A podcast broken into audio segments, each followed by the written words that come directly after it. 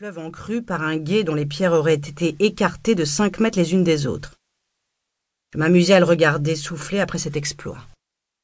Il faut reconnaître que le français est vicieux. N'aurais pas voulu être à la place de mon élève. Apprendre à parler ma langue devait être aussi difficile que d'apprendre à écrire la sienne.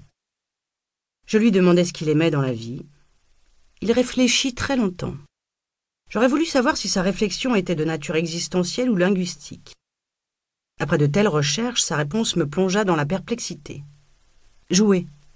Impossible de déterminer si l'obstacle avait été lexical ou philosophique. J'insistais. Jouer à quoi? Il haussa les épaules. Jouer. Son attitude relevait soit d'un détachement admirable, soit d'une paresse face à l'apprentissage de ma langue colossale. Dans les deux cas, je trouvais que le garçon s'en était bien sorti, et j'abondais dans son sens. Je déclarais qu'il avait raison, que la vie était un jeu. Ceux qui croyaient que jouer se limitait à la futilité n'avaient rien compris, etc., etc. Il m'écoutait comme si je lui racontais des bizarreries. L'avantage des discussions avec les étrangers est que l'on peut toujours attribuer l'expression plus ou moins consternée de l'autre à la différence culturelle. Rinnery me demanda à son tour ce que j'aimais dans la vie.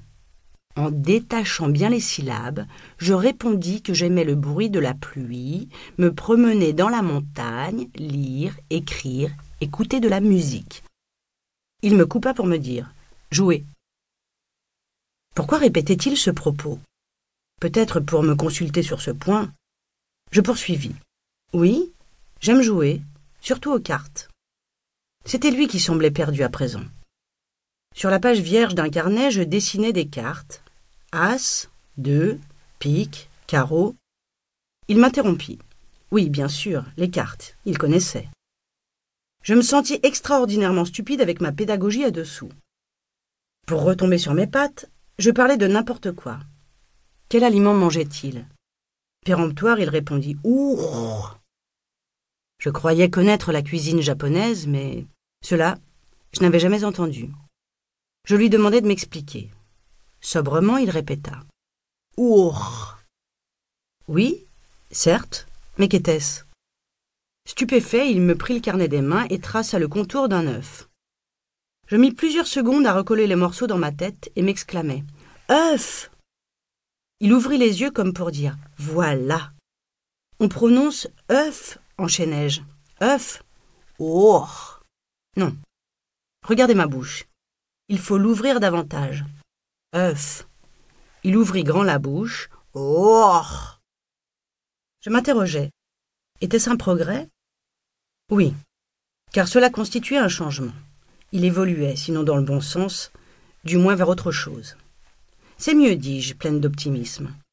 Il sourit sans conviction, content de ma politesse. J'étais le professeur qu'il lui fallait. Il me demanda le prix de la leçon. Vous donnez ce que vous voulez, cette réponse dissimulait mon ignorance absolue des tarifs en vigueur, même par approximation. Sans le savoir, j'avais dû parler comme une vraie japonaise, car Rinri sortit de sa poche une jolie enveloppe en papier de riz dans laquelle, à l'avance, il avait glissé de l'argent. Gêné, je refusai. Pas cette fois-ci.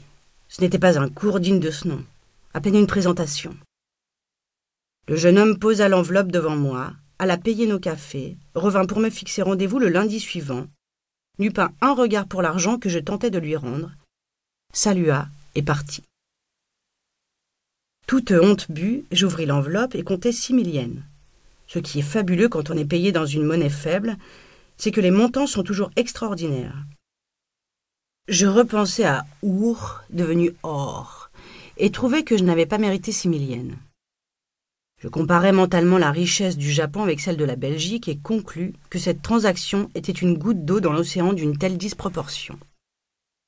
Avec mes six mille au supermarché, je pouvais acheter six pommes jaunes. Adam devait bien cela à Ève. La conscience apaisée, j'allais arpenter Omotesando.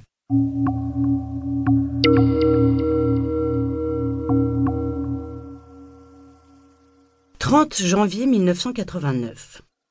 Mon dixième jour au Japon en tant qu'adulte. Depuis ce que j'appelais mon retour, chaque matin, en ouvrant les rideaux, je découvrais un ciel d'un bleu parfait.